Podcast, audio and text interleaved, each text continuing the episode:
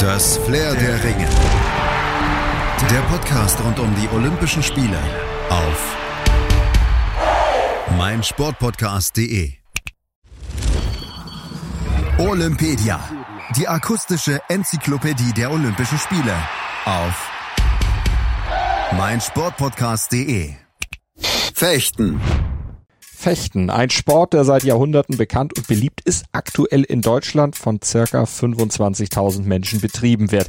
Der Fechtsport fördert und fordert Körper und Geist gleichermaßen, denn erfolgreich zu fechten bedeutet auch, ich muss selbst treffen, darf aber gleichzeitig nicht getroffen werden. Und dabei kommt es natürlich zum einen auf die körperliche Fitness an, zum anderen aber auch auf mentale Stärke. Neben Schnelligkeit, Reaktion, auch Kondition ist halt auch so Strategie und Taktik eine wichtige Komponente.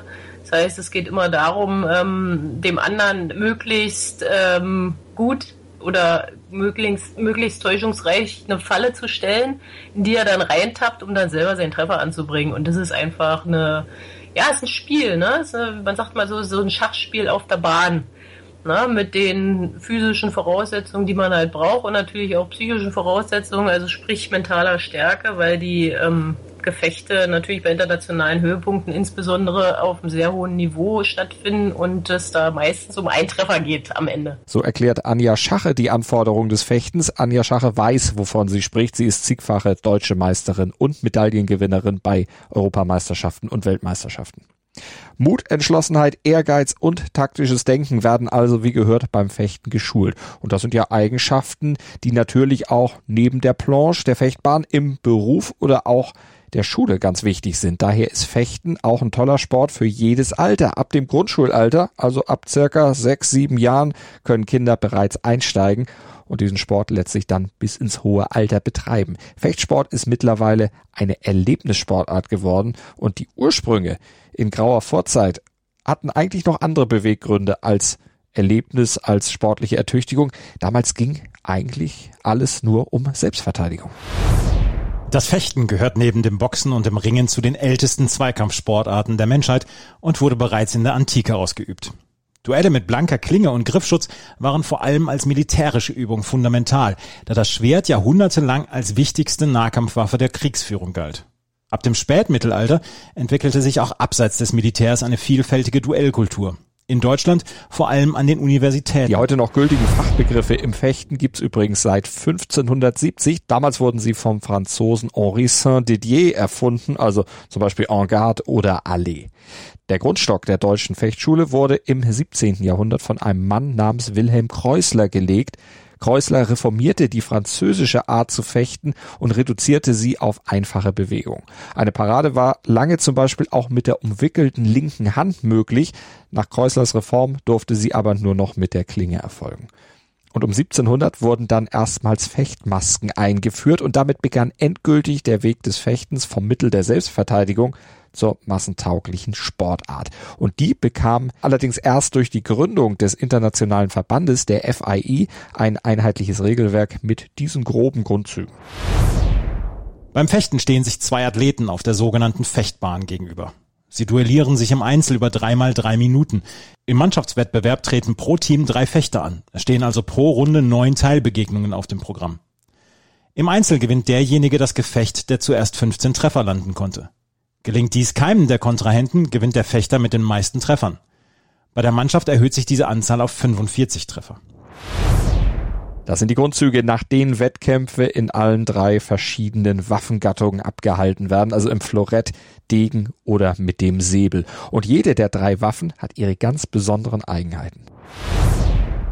Das Florett ist eine Stoßwaffe mit maximal 90 Zentimeter langer Klinge aus federndem Stahl. Die Trefferfläche ist begrenzt durch den Rumpf des Gegners, den Schritt und den Latz der Schutzmaske. Ausschlaggebend für einen erfolgreichen Treffer ist das Angriffsrecht, welches immer bei dem Fechter liegt, von dem die Angriffsbewegung ausging. Pariert der Kontrahent diesen Ausfall, so geht das Angriffsrecht auf ihn über. Der Degen ist ebenfalls eine Stoßwaffe, aber mit V-förmigem Querschnitt und halbkugelförmiger Glocke über dem Griff.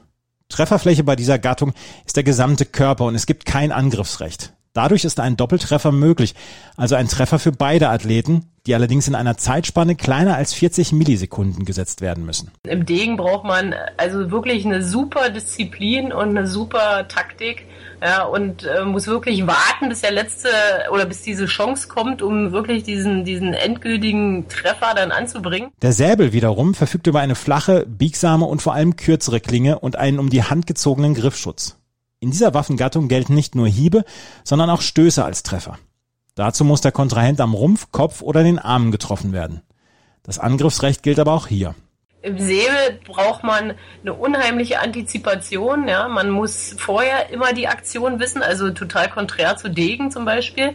Ja, weil da geht's beim Fertig los direkt drauf. Wie ist das mit der dritten und letzten Waffe, dem Florett?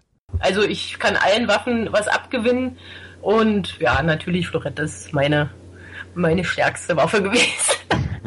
Florett hängt so ein bisschen dazwischen. Ne? Florett ähm, hat natürlich auch diese Konvention, also sprich Angriffsverteidigungsrecht wie beim Säbel, aber ähm, ist nicht so, ich sag mal, so unbedingt Disziplin gefährdet wie, wie Degen. Das Florett ist die leichteste der drei Waffen, wiegt nur etwa 550 Gramm und war zunächst als Übungswaffe für den Degen konzipiert worden. Aber das Florett wurde schnell abgegradet, denn das temporeiche Fechten kam bei Aktiven und Zuschauern sehr gut an und war bei den Olympischen Spielen der Neuzeit vom Start weg dann auch im Programm. Das Degenfechten kam erst vier Jahre später dazu. Bei den ersten Olympischen Spielen der Neuzeit 1896 in Athen wurden bereits die ersten Goldmedaillen ausgefochten. Seitdem gehört der Fechtsport ununterbrochen zum olympischen Programm. Seit 1900 wird in allen Waffengattungen gekämpft. Die Frauen sind bereits seit den 1920ern am Start. Bei den Spielen 1904 in St. Louis gehörte das Holzstabfechten zum ersten und einzigen Mal zum Programm. Single Stick heißt das übrigens, dieses Fechten mit dem Holzstab. Und was bei den olympischen Anfängen des Fechtens noch wichtig ist zu wissen, bei den ersten drei Olympischen Spielen wurde auch die Disziplin Florett für Fechtmeister ausgetragen. Und die Fechtmeister, das waren die einzigen Athleten, die damals nicht an das Amateurstatut gebunden waren. Die erfolgreichsten Nationen im Fechten kommen eindeutig aus Europa. Quer über alle Waffengattungen sind vor allem die Italiener und die Franzosen dominant. Aber auch die Fechter aus Ungarn gehören zur absoluten Elite. Deutschland konnte in der olympischen Geschichte auch durchgängig Medaillen gewinnen. Abseits von Europa konnten lediglich China, Südkorea und Kuba mit vereinzelten Goldmedaillen auftrumpfen. Füllen wir die deutsche Olympiabilanz nochmal mit ein paar Zahlen. Seit 1896, da holten deutsche Fechterinnen und Fechter 42 Medaillen, davon 13 goldene. Und die erfolgreichste deutsche Olympionikin ist momentan Anja Fichtel, die zweimal Gold, einmal Silber und einmal Bronze gewonnen hatte. Und Alexander Pusch, der konnte bei den Herren zweimal Gold und zweimal Silber einfahren. So, und zum Abschluss fassen wir jetzt noch die wichtigsten Fakten kurz und knackig zusammen, die ihr zum Fechten bei den Olympischen Spielen auf jeden Fall kennen solltet, damit ihr mitreden könnt. Zwischen dem 24. Juli und 1. August fallen in Tokio bei den Männern und Frauen Entscheidungen in insgesamt zwölf Fechtwettbewerben.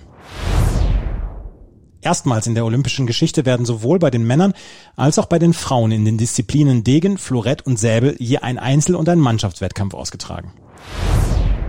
Die letzten deutschen Olympiasiege liegen allerdings schon lange zurück. In Peking 2008 hatten Britta Heidemann und Benjamin Kleibrink Gold bejubeln dürfen. In London gab es noch einmal Silber für das Florett-Team der Herren und Heidemann. Doch dann erlebte das deutsche Fechten in Rio ein Desaster und ging komplett leer aus. Der erfolgreichste Olympiafechter aller Zeiten kommt aus Ungarn. Alada Gerevic gewann zwischen 1932 und 1960 sechsmal in Folge mit der Mannschaft die Säbelgoldmedaille. Soweit zum Fechten. Verfolgt gerne auch unsere weitere Olympia-Berichterstattung hier auf meinsportpodcast.de. Abonniert Olympedia und Flair der Ringe mit dem Podcatcher eurer Wahl oder bei iTunes und verfolgt die Olympischen Spiele auf Deutschlands größtem Sportpodcast-Portal, nämlich auf meinsportpodcast.de. Wir haben für euch Sport für die Ohren und zwar rund um die Uhr. Das Flair der Ringe. Der Podcast rund um die Olympischen Spiele auf meinsportpodcast.de. Schatz, ich bin neu verliebt. Was? Da drüben. Das ist er. Aber das ist ein Auto. Ja, eben. Mit ihm habe ich alles richtig gemacht. Wunschauto einfach kaufen, verkaufen oder leasen. Bei Autoscout24. Alles richtig gemacht. Wie baut man eine harmonische Beziehung zu seinem Hund auf? Puh, gar nicht so leicht. Und deshalb frage ich nach, wie es anderen Hundeeltern gelingt, beziehungsweise wie die daran arbeiten. Bei Iswas Dog reden wir dann drüber. Alle 14 Tage neu mit mir, Malte Asmus und unserer Expertin für eine harmonische Mensch-Hund-Beziehung, Melanie Lippisch. Iswas Dog? Mit Malte Asmus. Überall, wo es Podcasts gibt.